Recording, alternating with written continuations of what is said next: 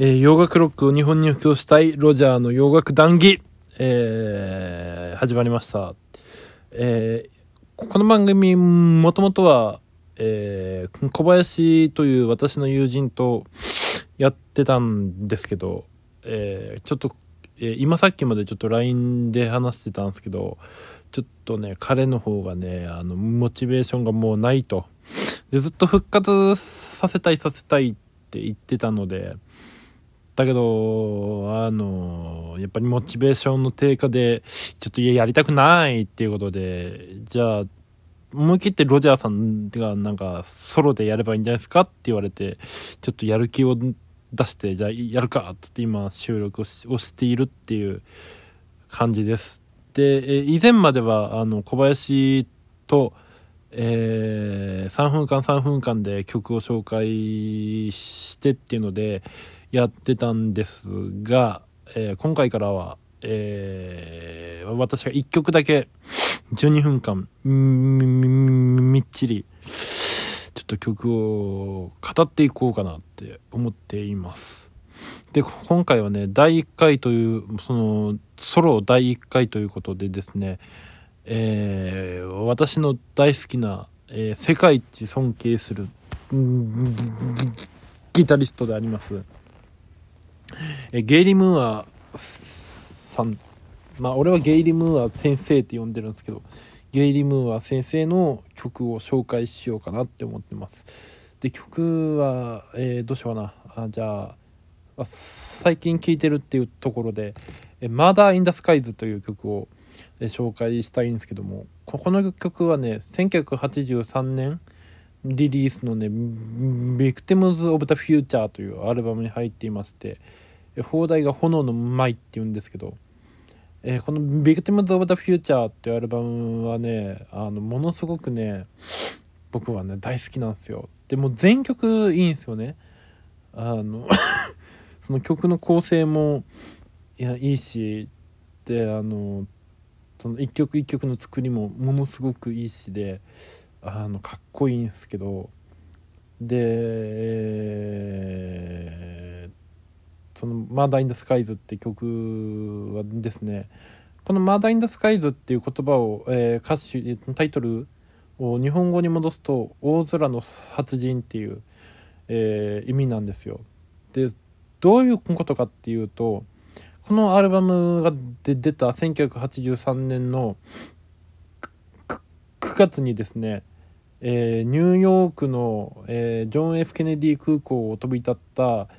大韓航空機007便が、えー、ロシア当時のソビエトの領空を侵犯したっていうのであのここのソ連の空軍から攻撃を受けて、えー、墜落して乗員乗客269名 ,9 名だったかな？が全員死んだっていうことがあったんですね。でそれをこのゲイリー・ムーア先生がニュースとかで聞いてあのこれはすごい恥ずべき行いだっていうので 曲として作ろうって作ったのがこの「マーダー・イン・ダ・スカイズ」っていう曲なんですね。でこの曲の歌詞っていうのもすごくかっこよくて最初がねえー、夜の帳の中で、えー、飛ぶ、えー、彼らに彼らはまだ何も知らないみたいな。で、えー、エンジンのうなりを上げて飛ぶ、えー、飛行機は、えー、に終わりの時が近づいているみたいな。でそれがまあ、日本でいうところの、えー、A、A、A メロっていうんですか？で、B メロがね、あのー、えっとね、えー、なんだろうな、えー、ソビ、ソ連の、ソ連が、えー、韓国行きの飛行機を撃墜した。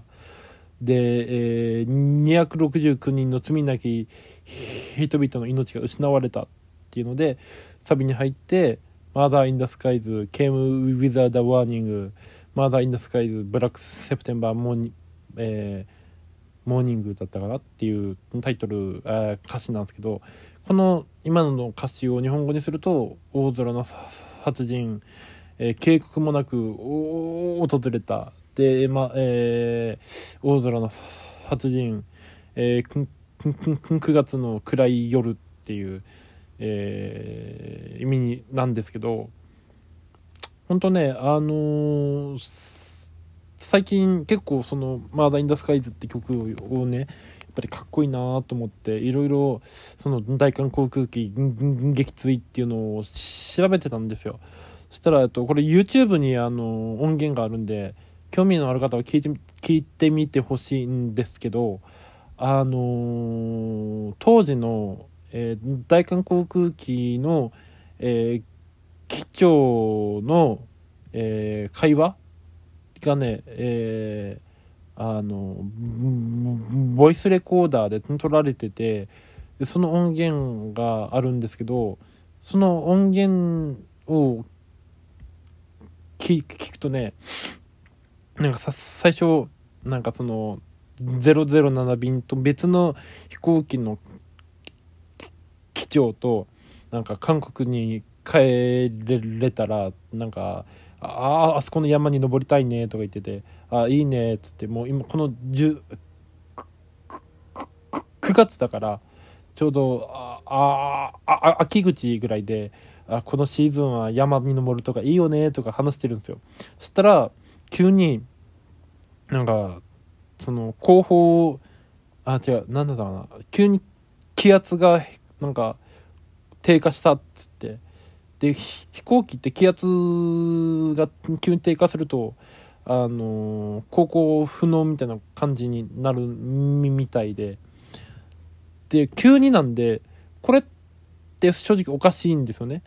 あの普通そういう何て言うのかな領空侵犯をしている場合普通ならですよあのその例えばソビエトだったらそのあなたのそっちの飛行機は領空侵犯をしているので、えー、速やかに領空を離脱しろっていう警告があるはずなんですよ。これはあのいろんな洋画とか、えーと飛行機のハイジャックものとかを見てたら分かるんですけどやっぱりそういうのはあるんですよ警告っていうのは。それがないで、えー、また、えー、この、えー、当時の、えソ連の戦闘機のパイロットの、え無線の記録っていうのも YouTube に上がっててまあそれ両方とも日本語字幕ついてるんですけどそのそれを見る限りずっとなんか逐一そのパイロットはその大韓航空機との距離とかなんか今ターゲットを通り越したとかなんかターゲットをロックオンしたとか言ってるんですよ。でたら本当これも急急になんですけどなんか命令攻撃しろとかっていう命令も何もなく、急に なんか、あのー、なんちゅうの？あのー、なんか、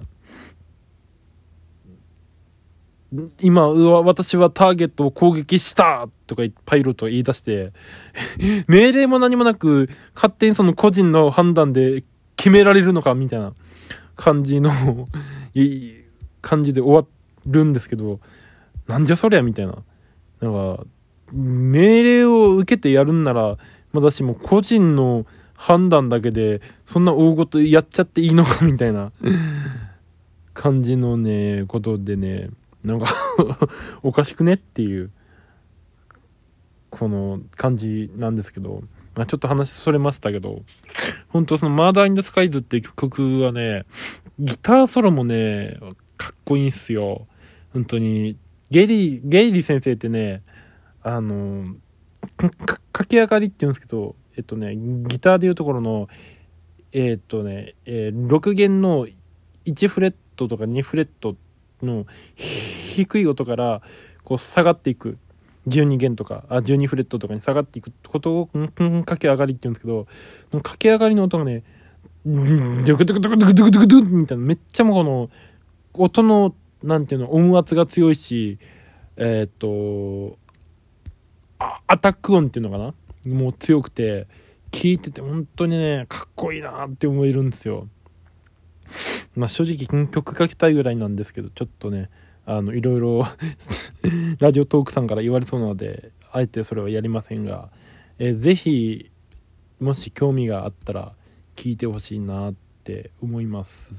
ゲイリー・ムーアの、えー、 Victims of the Future の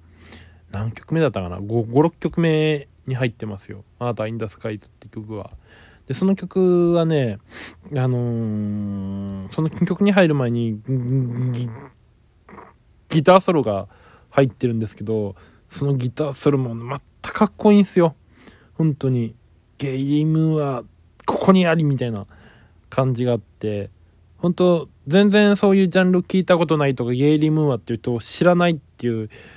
方がいたらね、ぜひ聴いてほしいなっていう。で、その、ビクティム・オブ・ザ・フューチャーっていうアルバム全体をもね、